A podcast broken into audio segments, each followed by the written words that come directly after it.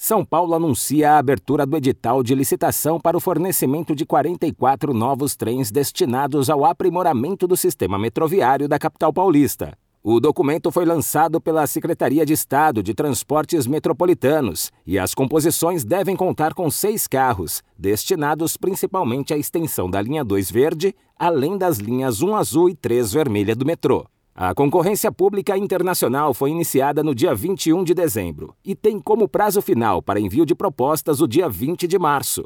A aquisição de trens do metrô contribuirá para aumentar a capacidade de transporte, reduzindo o tempo de espera e proporcionando um fluxo mais fluido de passageiros. Os novos trens serão equipados com tecnologia de última geração, garantindo eficiência energética, segurança e conforto aos passageiros.